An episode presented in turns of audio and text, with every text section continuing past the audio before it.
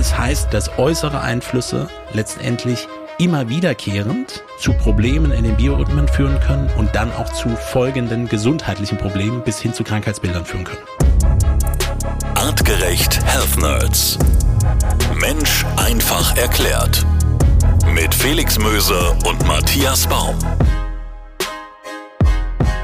Es ist kurz vor Weihnachten und Leute, wir wollen euch natürlich auch an diesem Donnerstag wieder versorgen mit frischen Infos rund um unseren Körper, um unsere Gesundheit. Matthias Baum aus dem Artgerecht Wissenschaftsteam ist da. Matthias, herzlich willkommen. Hallo Felix, ich freue mich, wie immer mit dabei zu sein. Ja, wir haben heute ein spannendes Thema, über das wir immer wieder mal so ein bisschen gesprochen haben, aber in dieser Folge wollen wir uns das mal genauer anschauen, denn es ist tatsächlich ja auch ein zentrales Thema unserer Gesundheit. 80 Prozent, ich habe extra diese Zahl nochmal rausgesucht, 80 Prozent der arbeitenden Bevölkerung schläft schlecht. Und das ist natürlich schlecht, denn der Biorhythmus, also auch unser Schlaf, ist zentraler Bestandteil unserer Gesundheit. Und deswegen wollen wir heute mal darüber reden, über den Biorhythmus. Wir alle, Matthias, kennen diesen Begriff, man hört ihn, man liest ihn, Biorhythmus. Aber was ist das eigentlich genau? Viele werden wahrscheinlich impulsiv erstmal sagen, naja, irgendwas mit Schlafen. Mhm. Und dann bringt uns das schnell zu dem Punkt, dass es deutlich mehr ist als äh, nur Schlafen. Weil eigentlich müssen wir von der Einzahl Biorhythmus auf die Biorhythmen eingehen. Und wer sich so ein bisschen im Internet damit äh, einlesen möchte oder ein Thema damit findet, findet verschiedene Ansätze. Also das ist nichts Neues im Sinne von, dass man über Biorhythmen spricht. Man kennt das aus pseudowissenschaftlichen Ansätzen, aus ähm, vielen traditionellen Ansätzen. Also klar hat es irgendetwas mit Rhythmik zu tun und wir wissen bei der mhm. Rhythmik, es geht um Oszillation, also wiederkehrende zyklische Abläufe. Mal abgesehen von dem, was es pseudowissenschaftlich gibt, haben wir vor allen Dingen das Thema, wo wir eine klare Datenlage haben und mehr und mehr dieses Thema und das Konzept der Biorhythmen in gesundheitswissenschaftliche, medizinische, therapeutische Bereiche integrieren. Und ähm, da ist natürlich der erste Gedanke, dass man sagt, okay, ja, das hat irgendwas mit Schlaf zu tun. Und es stimmt, der sogenannte zirkadiane Rhythmus, der Schlaf-Wach-Rhythmus oder der Tag-Nacht-Rhythmus, das ist eine typische Komponente, mit, mit der wir eine Verbindung zu Biorhythmus ziehen würden. Aber da endet das Ganze noch nicht. Das heißt, Matthias, wir versuchen ja hier bei den Health Nerds auch immer den, den Ursprung und den evolutionären Background der Dinge uns anzuschauen, um besser zu verstehen, was läuft heute falsch in unserer doch eher veränderten, angepassten Welt, als äh, es evolutionär in unseren Genen vielleicht mal vorgesehen war. Der Biorhythmus, um da ähm, einmal Klarheit zu bekommen, ist auch etwas, was sich im Laufe der Evolution entwickelt hat oder wo kommt der her? Genau. Alle Biorhythmen haben sich im Laufe der Evolution entwickelt. Und ähm, es gibt ähm, sehr interessante Arbeiten verschiedener Forschungsgruppen, die sich mit dem Thema der Frage, was ist eigentlich Gesundheit, also was sind die Merkmale von Gesundheit, wir haben auch schon mal über die Merkmale des Alterns gesprochen, was sind zentrale Bestandteile und da gehören diese rhythmischen Oszillationen als eine Kernkomponente absolut mit dazu.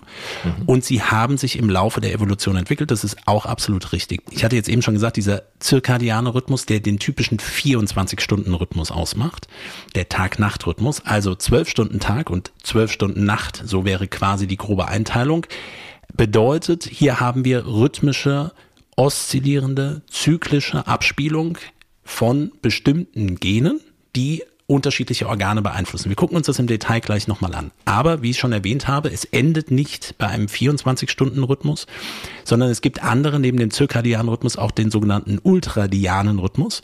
Das wären also alle rhythmischen, oszillierenden, zyklischen Abläufe, die kürzer als 24 Stunden sind. So ein typisches Beispiel dafür ist der Herzschlag. Ne? Das Ablaufen eines Herzschlages wäre natürlich auch ein ultradianer Rhythmus, der mehr Gott sei Dank, mehr als einmal pro 24 Stunden einen Ablauf nimmt. So, hm. diese wiederkehrenden Prozesse finden wir überall. Und wenn man darüber nachdenkt, fällt einem sofort auf, okay, dann haben wir doch deutlich mehr auch ultradiane Rhythmen in unserem Körper. Es gibt aber auch längere Rhythmen, die länger sind als 24 Stunden. Da sprechen wir von den sogenannten infradianen Rhythmen.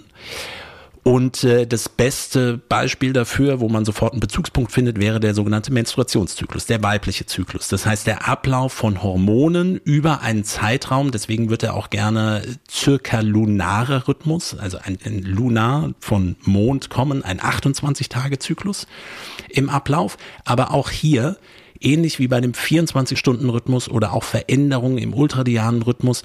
Es gibt zwar einen einprogrammierten, möchte ich sagen, einen einprogrammierten Prozess, und man spricht auch immer wieder, auch in der Literatur wird immer wieder von inneren Uhren gesprochen und spezifischen Abläufen. Aber wir wissen seit Albert Einstein, Zeit ist relativ, das heißt, wir haben keinen hundertprozentigen, also auf die Sekunde genau, also ist, das ist auch ein, also Zeit ist auch ein Konzept, was wir als Menschen definiert haben. Aber es gibt im Groben eben diesen Ablauf, es gibt aber gewisse Veränderungen, auch in dem zirkadianen Rhythmus. Und mir ist wichtig, auch bei dem Thema Menstruationszyklus, auch hier definitionsgemäß 28 Tage, aber natürlich gibt es gewisse Verschiebungen und durch äußere Einflüsse, nicht nur die Gene selbst, die abgespielt werden, nicht nur hormonelle Kreisläufe, die dafür verantwortlich sind, auch Gene, die abgespielt werden, sind beeinflussbar von dem, was von außen kommt. Es gibt interne Faktoren und externe Faktoren, die die Biorhythmen beeinflussen können. Bedeutet auf den Menstruationszyklus, der kann auch mal etwas kürzer und etwas länger sein. Auffällig ist nur, wenn es immer komplett verschiebend ist und viele Tage mehr, also definitionsgemäß dann schon eher vier, fünf, sechs Tage länger oder kürzer. Und bei dem zirkadianen Rhythmus auch, bei dem 24-Stunden-Rhythmus, natürlich gibt es von außen Einflüsse und es führt noch nicht sofort zu einem Problem.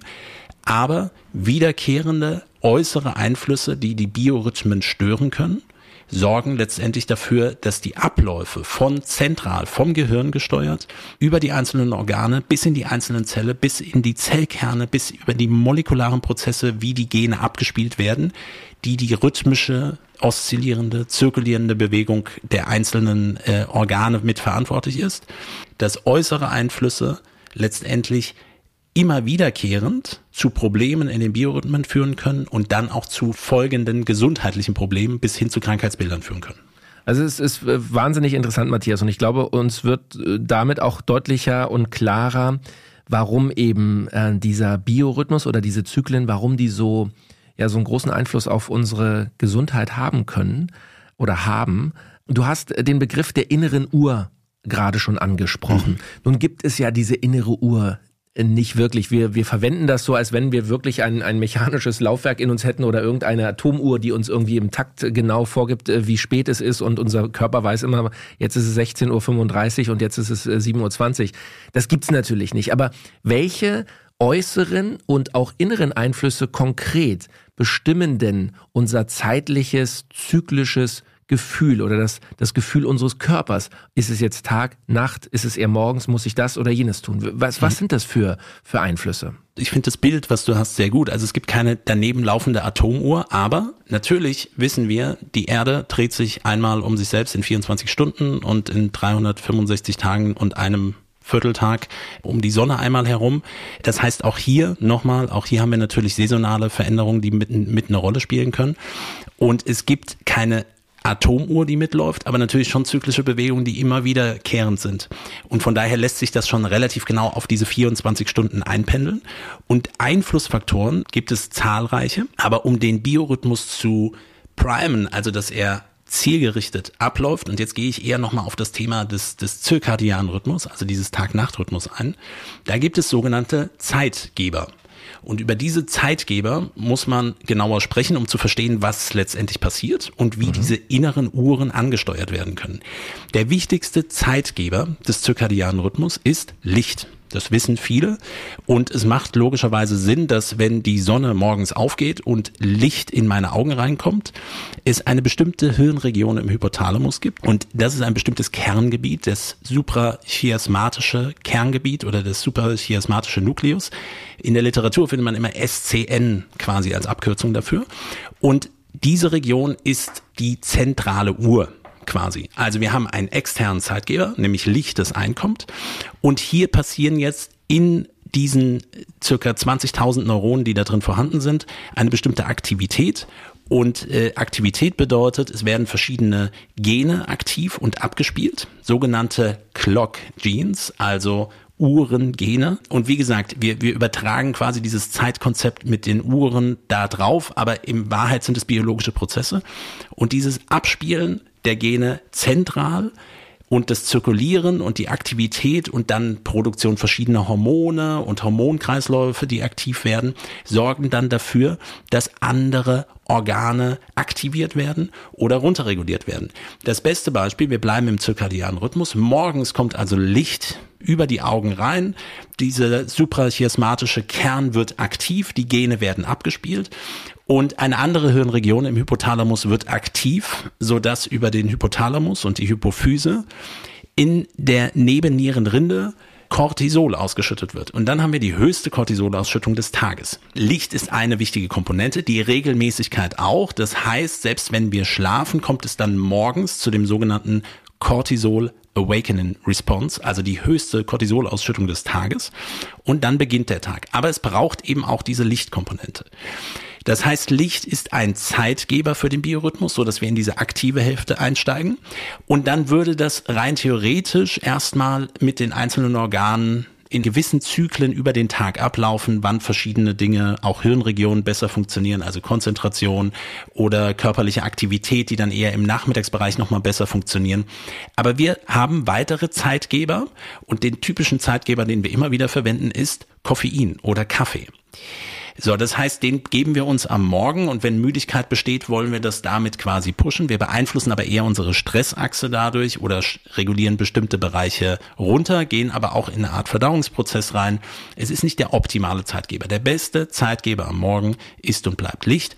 Aber auch Koffein ist ein Zeitgeber und es ist wichtig zu verstehen, weil es nicht nur um die Aktivität geht, sondern das bedeutet natürlich auch, dass in den Abend- oder in den Nachmittagsabendstunden sich die Lichtkonzentration, die Wellenlänge des Lichts, das unser Auge erreicht, nämlich der blaue Lichtanteil, geringer wird. Äh, Matthias, da muss ich direkt mal einhaken, weil das ist spannend. Wir haben ja eingangs gesagt, der Biorhythmus ist also etwas, das evolutionär entstanden ist, das in unseren ja. Genen ähm, verankert ist. Ja. Und natürlich das Thema Kunst Kunstlicht, also Licht, das der Mensch selber machen kann, egal zu welcher Tages- oder Nachtzeit, das ist natürlich evolutionär erst äh, seit einem relativ kurzen Zeitraum Teil unseres Lebens. Ja. Ähm, vielleicht können wir das, auch wenn wir darüber schon mal gesprochen haben, aber vielleicht kannst du das nochmal erklären. Was heißt denn das, wenn wir also plötzlich mitten in der Nachtphase unsere Handy-Displays, unsere äh, Laptops oder Licht im Wohnzimmer, im Schlafzimmer anmachen, wenn der Fernseher läuft, wenn also unsere Rezeptoren plötzlich Licht bekommen zu einer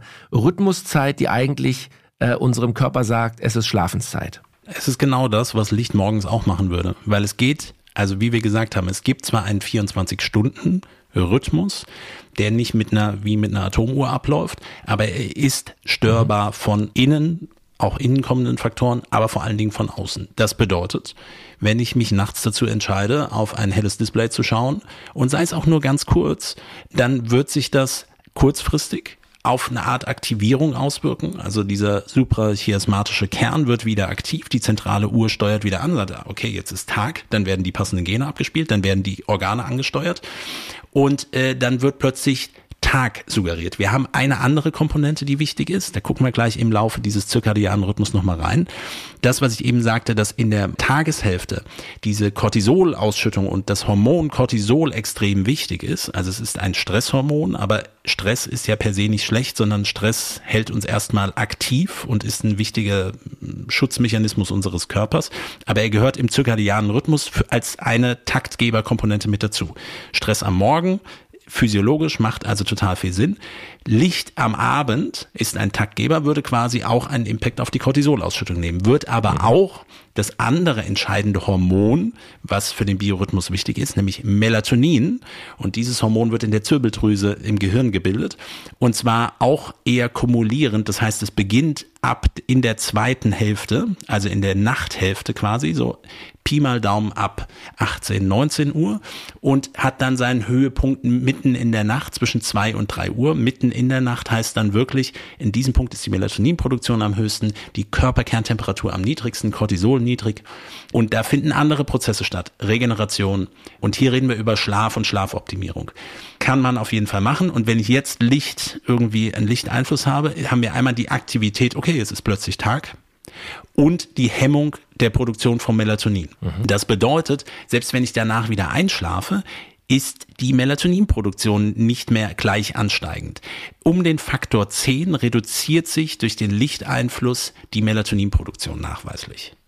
Aber jetzt erklär mir doch nochmal in diesem Spiel und in diesem Verständnis der evolutionären Entwicklung unseres Biorhythmus, wie passt da Koffein rein? Koffein ist doch sicherlich nicht etwas, das wir schon seit äh, Jahrtausenden äh, zu uns nehmen morgens, sondern das ist doch Nein. auch etwas, was äh, in der Neuzeit jetzt in den letzten, ich sag mal 100, 200, 300 Jahren entstanden ist. Absolut. Und heißt auch nicht, dass man bitte äh, ständig nur äh, Koffein konsumieren muss. Wir müssen nur die biochemischen Prozesse verstehen, die Koffein oder auch der Kaffeekonsum, das nochmal, kann man auch nochmal differenzieren, aber welche Auswirkungen hat es? Wir wissen, es ist ein Zeitgeber. Das heißt, man kann es verwenden und dann wissen wir auch, okay, es gibt vielleicht bezogen auf Koffein positive Effekte auf Stoffwechselebene, die Fettverbrennung, die sich mit verändern kann, die Aktivität, die eine, eine Rolle dabei spielen kann. Aber übermäßiger Kaffeekonsum, auch eben in den Nachmittags-Abendstunden, bedeutet, Koffein bleibt länger vorhanden. Und äh, evolutionär würde ich nicht sagen, dass, dass eine übermäßige, ein übermäßiger Konsum von Kaffee äh, eine wesentliche Rolle gespielt hat. Ich kenne nicht genau die prähistorische Betrachtung von Kaffee, also seit wann wird es gekocht. Aber selbst wenn es ein paar zehntausend Jahre sind, ist es kein physiologischer Prozess, dass wir Kaffee brauchen. Ne? Es sind die unterstützenden Faktoren, die wir einbauen und wir müssen sie nur dann richtig einsetzen.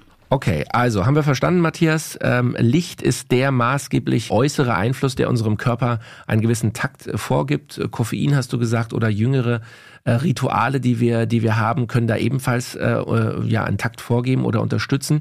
Was gibt es noch für Einflüsse, die das Gefühl unseres Körpers, das Zeit- oder zyklische Gefühl unseres Körpers beeinflussen? Hm.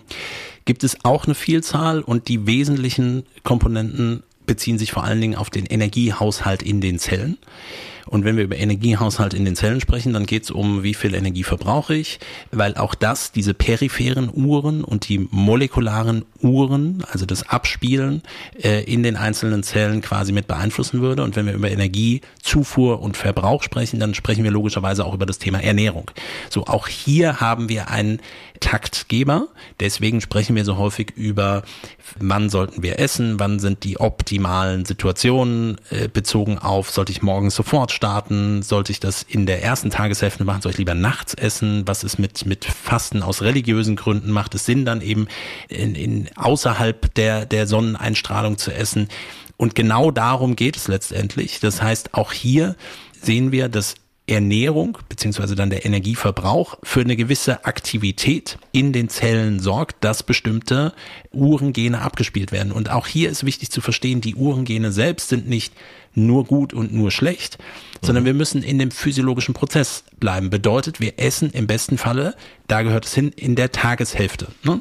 Das heißt, zu spätes Essen kann den Biorhythmus mit beeinflussen. Es gibt natürlich individuelle Unterschiede, auch regionale Unterschiede und auch gewisse Verschiebungen oder Veränderungen, auch physiologische. Den Begriff von Eulen und Lerchen können wir vielleicht gleich nochmal drauf eingehen. Also so Frühaufsteher und, und, und Spätaufsteher oder Menschen, die länger wach bleiben. Natürlich verschiebt sich der Biorhythmus etwas. Aber im klassischen Beispiel wäre es, dass in der ersten Hälfte des 24-Stunden-Rhythmus auch Ernährung stattfindet. Und ein weiterer Taktgeber auch Bewegung und Bewegung und Sport. Hier kann man sogar nochmal genauer differenzieren. Gibt es viele Untersuchungen zu, die sich mit dem Thema bestimmter körperlicher Belastung um bestimmte Uhrzeiten auseinandersetzen. Also man ist nachweislich nicht zu jeder Tageszeit bestens geeignet, um beispielsweise koordinative Höchstleistung zu bringen. Das funktioniert am besten eher in der Nachmittagszeit. Da haben wir so im Bereich zwischen 14, 15 Uhr haben wir die besten koordinativen Fähigkeiten und auch die höchsten, so ab 15, 16 Uhr die schnellsten Reaktionszeiten. So, das ist für Trainingsgestaltung auch extrem wichtig. Auch das sollte einen Einfluss dabei haben. Wir haben Veränderungen, ich hatte es eben schon angesprochen, mit der Körpertemperatur. Die ist nachts zwischen zwei und drei Uhr am niedrigsten und in der Nachmittagszeit am höchsten.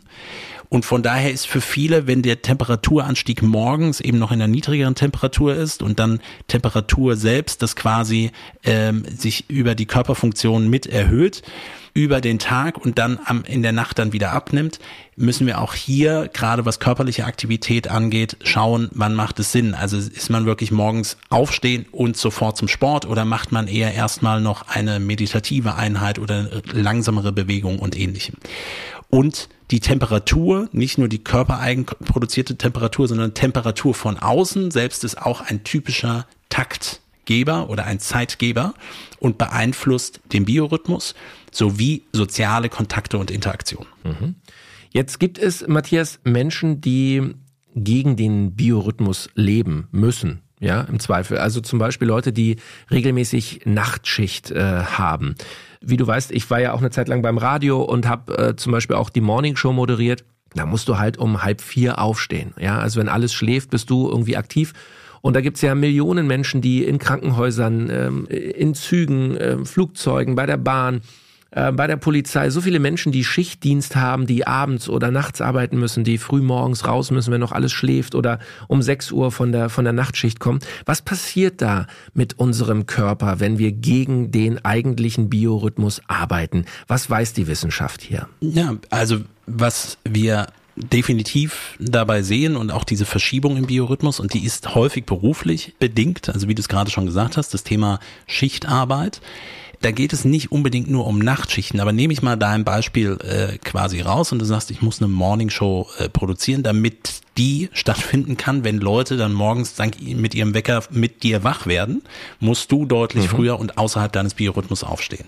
Und was bedeutet das? Das heißt, du stellst dir einen Wecker um 4.30 Uhr. Muss ich korrigieren, Matthias, um halb vier, also um, um halb vier. Uhr. So, und halb vier ist dann nochmal die grandiose schlechteste Zeit quasi.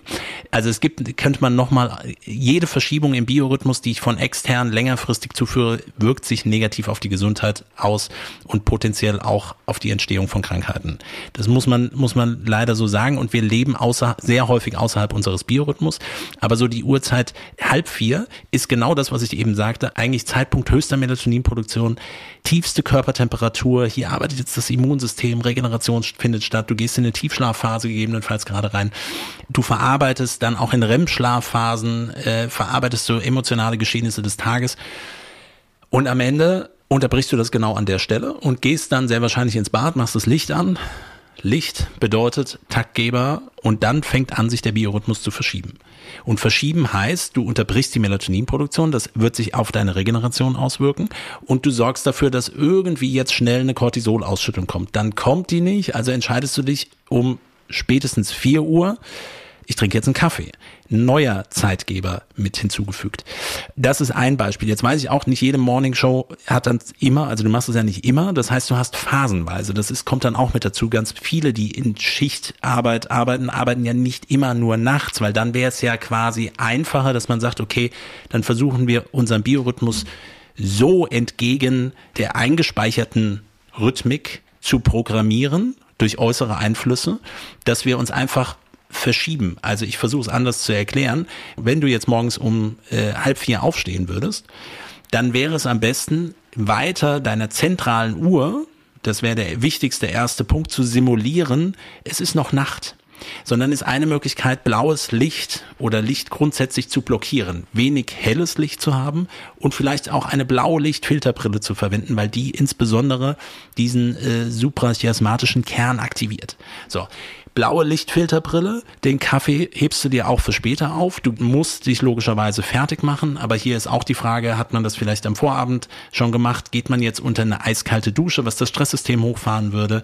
Auch Essen quasi erst auf später verlagern. Ich simuliere weiterhin die Nacht und ähm, starte dann quasi zeitversetzt, also quasi sitzt du noch am Anfang der Moderation, sitzt du noch im Studio mit Blaulichtfilterbrille und fährst dich vielleicht noch nicht maximal hoch, was schwierig ist und was logischerweise auch bei vielen Berufen, also ähm, ich denke an, äh, du hast es schon erwähnt, äh, ob jetzt Krankenhäuser, äh, im medizinischen Bereich, ein Rettungsdienst, natürlich musst du hochfahren und du hast ein, eine gewisse Auswirkung, aber die Frage ist, nehme ich alle Taktgeber mit? Also entscheide ich mich dann, wenn ich dann sehr früh im Studio ankommen beispielsweise oder ich erinnere mich an Rettungsdiensteinsätze nachts um drei, wo man dann auf der, in der Notaufnahme noch schnell sich einen Kaffee gezogen hat.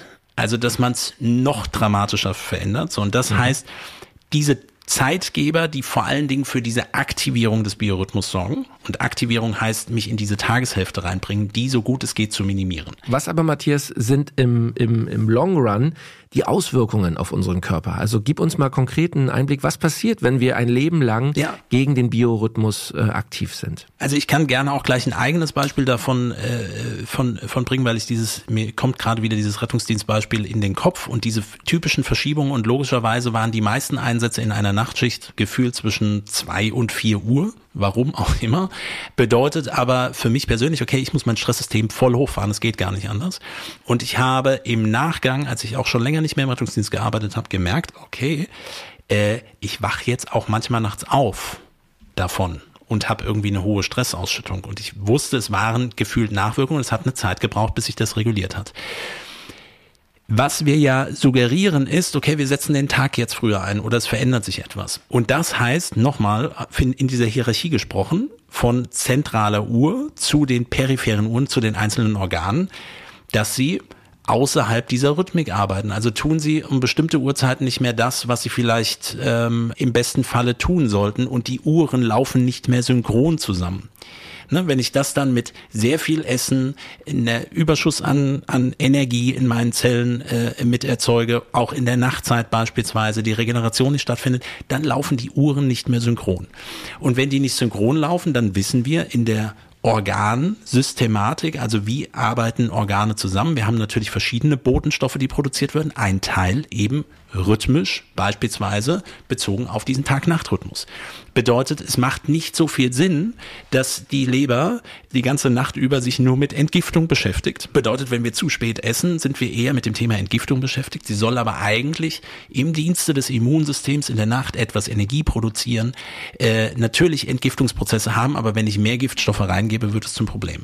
Und dann entstehen die Folgen, dass die Organe nicht synchron zueinander laufen, weder rhythmisch noch vielleicht auch in der hormonellen oder nervalen Steuerung, dann läuft das aus dem Takt und dann können je Organ bestimmte Erkrankungen entstehen, ob Stoffwechselerkrankungen, hormonelle Störungen, die dann logischerweise wieder eine Folge haben, also sei es ob im Bereich der Schilddrüse, Leberfunktion, wir haben schon häufiger darüber gesprochen, aber logischerweise der gesamte Verdauungstrakt, insbesondere des Darms, Störungen im Hirnstoffwechsel und so weiter. Also wir finden das überall. Das heißt nicht, dass es das nur ist, aber es heißt, dass ein gestörter Biorhythmus oder gestörte Biorhythmen grundsätzlich vielleicht auch, aber insbesondere mit Blick auf diesen Tag-Nacht-Rhythmus wir äh, zumindest immer eine begleitende Komponente haben und es ein sinnvoller Ansatz ist, vielleicht auch das erste Schritt zu sagen, lass uns mit dem Thema Tag-Nacht-Rhythmus und wie kann ich den optimieren, erstmal zu beginnen, bevor ich ganz viele andere Interventionen vornehme.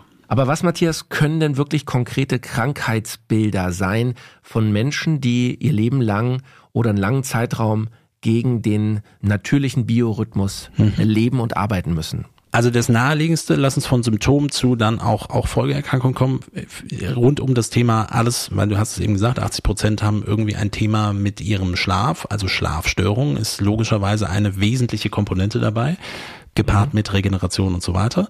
Aber auch das Thema bezogen auf die Psyche, Stimmungsthemen, auch das wäre so die erste Komponente, wie werden bestimmte Botenstoffe produziert, kann sich auf jeden Fall darauf auswirken, in Folge auch natürlich psychiatrische oder ähm, ähm, psychische oder psychologische Krankheitsbilder wie Depressionen, Angststörungen äh, spielen auf jeden Fall eine wichtige Rolle. Ich hatte schon gesagt, dieses aus dem Takt bringen der einzelnen Organe, Leberfunktion, Bauchspeicheldrüse, Verdauungstrakt, der immer anders aktiv wird. Auch hier sehen wir Verbindungen rund um das Thema Gewichtsveränderung und Zunahme. Da haben wir mal Anfang des Jahres drüber gesprochen, dass Schlaf da auch eine wichtige Komponente beispielt. Also Fettleibigkeit ist eine wichtige Sache auf Stoffwechselebene, aber auch zum Beispiel Typ 2 Diabetes mellitus und Lipidstoffwechselstörungen und ähnlichem, Herz-Kreislauf-Erkrankungen ganz typisch, also beginnend von Bluthochdruck bis hin aber auch Herzinfarkt äh, oder unregelmäßige Herzrhythmen. Auch hier werden, hatten wir schon gesagt, auch andere Biorhythmen vielleicht mit beeinträchtigt sein.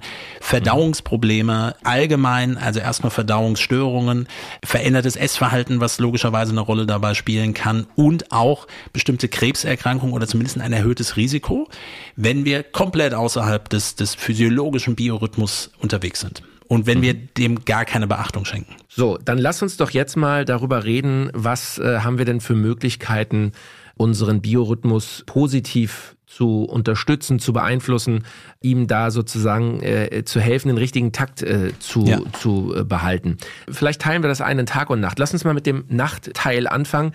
Was können wir hier tun? Wir sprechen eigentlich über das Thema Schlafhygiene. Wie kann ich meinen Schlaf positiv beeinflussen? Und selbst wenn gar nichts erstmal funktioniert und man, also ich nehme gerne meine vier wesentlichen Biorhythmusfragen sind, wie schlafen Sie ein? Wie schlafen Sie durch? Wie wachen Sie morgens auf und wie ist Ihr Energieniveau über den Tag? So, das gibt mir schon mal viele Eckpunkte. Da stecken natürlich noch Unterfragen dahinter, aber das ist schon mal eine gewisse Richtung. Wenn wir wissen, dass das Einschlafen ein Thema ist, dann sind wir bei dem Punkt, wo wir über den Botenstoff Melatonin sprechen.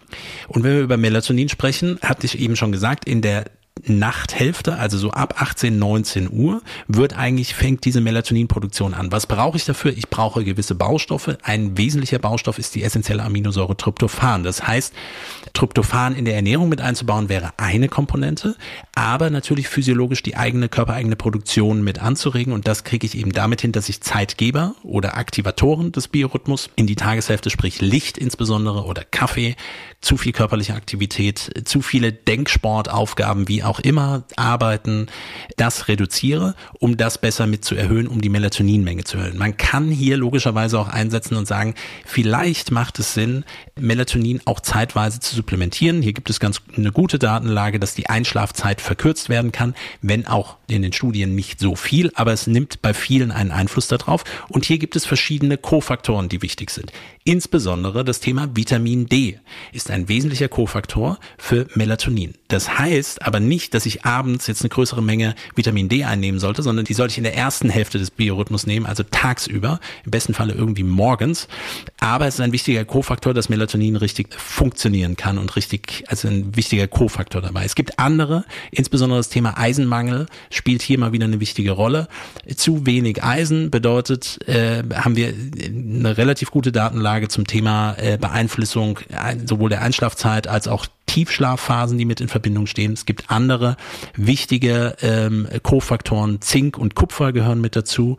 Vitamin B12, da ist bei Vitamin B12 ist die Datenlage ein bisschen gespalten, aber so oder so ist es wichtig, gute Vitamin B12-Versorgung nachweisen zu können und letztendlich auch Magnesium als wichtige Kofaktoren. So das nur erstmal, dass wir im besten Falle gut einschlafen. Das gut durchschlafen ist häufig etwas, was mit dem Stresssystem zusammenhängt. Das heißt, ich wache nachts auf und produziere produziere plötzlich zu viel Stresshormone. Ich hatte es eben in meinem Beispiel schon genannt. Das heißt, Thema Stressregulation, das macht man am Abend, am Nachmittag, stressregulierende Maßnahmen mit einzubauen. Und das morgens Aufwachen bedingt sich eben dadurch, dass Melatonin passend produziert wird. Das heißt, die Schlafhygiene bedeutet auch abends wenig Lichteinfluss, nicht zu spät essen ein runtergekühltes Schlafzimmer, vielleicht über 18, 19 Grad, alles abdunkeln, keine extra externen Lichtquellen, im besten Falle eine Schlafmaske verwenden, damit die Melatoninproduktion gut zunimmt und dann sollte genau diese Cortisolproduktion einsetzen und nicht gerade mit einem verschobenen Melatonin Peak in Verbindung gebracht werden, so dass ich dann morgens eher in den Seilen hänge. So, das sind so die wesentlichen Eckpunkte. Atemtechniken zur Entspannung, die man verwenden kann. Gerade nochmal äh, vor dem Einschlafen. Ich habe die Melatonin und auch Kofaktoren äh, quasi nochmal mit genannt. Und dann auch wichtig, regelmäßig in einen Schlafrhythmus zu bleiben und zu, zu kommen und zu bleiben. Social Jetlag, so am Wochenende mache ich alles anders. Das ist auch schwierig und, und problematisch und verschiebt gerne den Biorhythmus. Ja, muss man ganz klar sagen, in der, in der Evolution, als, als der Mensch noch äh, anders gelebt hat, da gab es kein Wochenende, da gab es keine Diskos, keine Partys, da war eigentlich jeder Tag irgendwie relativ gleich. Ja. Die sind genauso wie Zeit selbst auch und ähm, also nicht Zeit, sondern die, die Betrachtung in Sekunden, Minuten und Stunden und Tagen und eben auch Wochen, das sind äh, sozialkulturelle Konzepte, die wir uns überlegt haben und natürlich auch unser Arbeitsverhalten und ähnlichem, da gebe ich dir absolut recht. Und wie gesagt, die Entwicklung im Laufe der Evolution, dass diese Gene es überhaupt gibt und dass sie regelmäßig schon abgespielt werden, das passiert sowieso. Und wie gesagt, die Zeitgeber verstärken das quasi nochmal mit dabei. Mhm. Das ist, kommt genau aus der Evolution eher in einem Bereich rund um den Äquator, wo wir diese typische 12-12, also 12 Stunden Tag, 12 Stunden Nacht, dann auch wirklich die Dunkelheit, die, der veränderte Einfallwinkel des Sonnenlichtes, was eben einen niedrigeren Blaulichtanteil hat, das ist das, der physiologische Prozess und wir haben uns anders entschieden. Unsere Vorfahren sind eher in den Norden gegangen. Das heißt, in den Wintermonaten haben wir sowieso veränderten Lichteinfall. Und vielleicht bringt uns das weiter zu der Tageshälfte. Das heißt, wenn ich dann morgens aufstehe, muss es weitergehen und ich muss mit Tageslicht beginnen. Sondern nicht, wenn du jetzt um äh, halb vier nachts aufstehst, sondern wenn man in seine persönliche Zeit reingekommen ist und morgens im besten Falle ohne Wecker aufwacht, dann braucht es Licht. In der ersten halben Stunde des Tages künstliches Tageslicht, das kann man mit so Tageslichtlampen machen oder im besten Falle rausgehen und in den blauen Himmel schauen, äh, wenn er denn vorhanden ist, als ein wichtiger Taktgeber, um in den Biorhythmus gut reinzukommen. So, Matthias, also es ist wieder wahnsinnig spannend und ich habe noch viele Fragen, die wir ähm, klären wollen und vor allem auch Fragen von euch aus der Community. Was interessiert euch zum Thema Biorhythmus? Vielleicht habt ihr ähm, auch noch hm, persönliche Geschichten, wie ihr den Biorhythmus sozusagen lebt oder welche Probleme ihr mit eurem Biorhythmus habt, was vielleicht auch Auswirkungen sind, wie ihr euch fühlt. Ähm, wollen wir gerne klären. Auch zwischen den Jahren gibt es natürlich unsere Health Nerds Sprechstunde. Schreibt uns gerne per Instagram, Direct Message oder Facebook. Meldet euch auf artgerecht.com gerne per E-Mail. Wir wollen eure Fragen rund um den Biorhythmus, rund um unsere innere Uhr und alles, was damit zu tun hat, äh, beantworten. Und wir freuen uns drauf. Jetzt aber erstmal, Matthias, sag ich herzlichen Dank für den wissenschaftlichen Einblick und wünsche dir natürlich dir und deiner äh, kleinen Familie schöne Weihnachten und äh, wir hören uns zwischen den Jahren. Bis dahin, Leute, besinnliche Tage, kommt ein bisschen runter, scrollt, wenn ihr Ruhe habt, gerne mal in unserer Podcast Library ein bisschen runter, was so in den letzten Monaten und Jahren an spannenden Themen hier zusammengetragen wurde. Auch zum Thema Schlafen und Schlafhygiene. Wir haben es hier kurz angerissen, haben wir eine eigene Folge gemacht. Ähm, vielleicht hört ihr euch die auch nochmal an, wenn ihr da mehr wissen wollt. Ich bin Felix Möse, sag herzlichen Dank, schöne Weihnachten und bis nächste Woche. Vielen Dank. Health Nerds, der Gesundheitspodcast von Artgerecht. Jeden Donnerstag neu. Ein All Ears on You Original Podcast.